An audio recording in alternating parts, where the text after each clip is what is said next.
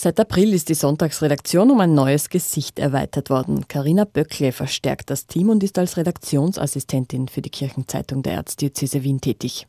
Also Organisation, dann die Seiten korrigieren, Assistenz, also einfach mithelfen. Politikwissenschaft hat Karina Böckle studiert und sie hat lange Zeit in Tirol gelebt. War dann neun Jahre sogar in Innsbruck und habe im Medienservice gearbeitet, also die Zeitung, die Gemeindezeitung mit mitgearbeitet, bin damals mit der Politik mitgegangen und dann in Wien war ich bei der MA35 das letzte Jahr. Und dann habe ich mich entschlossen, aber wieder in den redaktionellen Bereich zu gehen.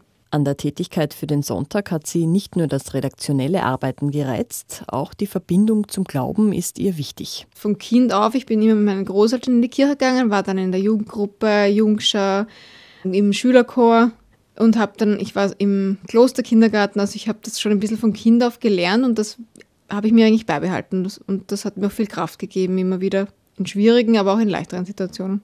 Sagt Karina Böckle. In ihrer Freizeit trifft man sie vor allem an der frischen Luft. In der Natur im Wald. Also ich gehe sehr gern wirklich spazieren, wandern.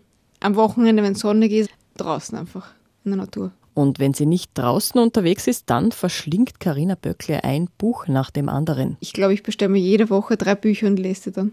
Ganz unterschiedlich. Also ich mag den Alchemist zum Beispiel, also aber auch Gesundheitsratgeber, aber auch so Meditationsbücher, also Natur, wirklich quert, also Krimis, also alles. Gerade hat sie den neuesten Thomas Breziner ausgelesen und die nächste Buchbestellung, die ist bestimmt schon in Planung.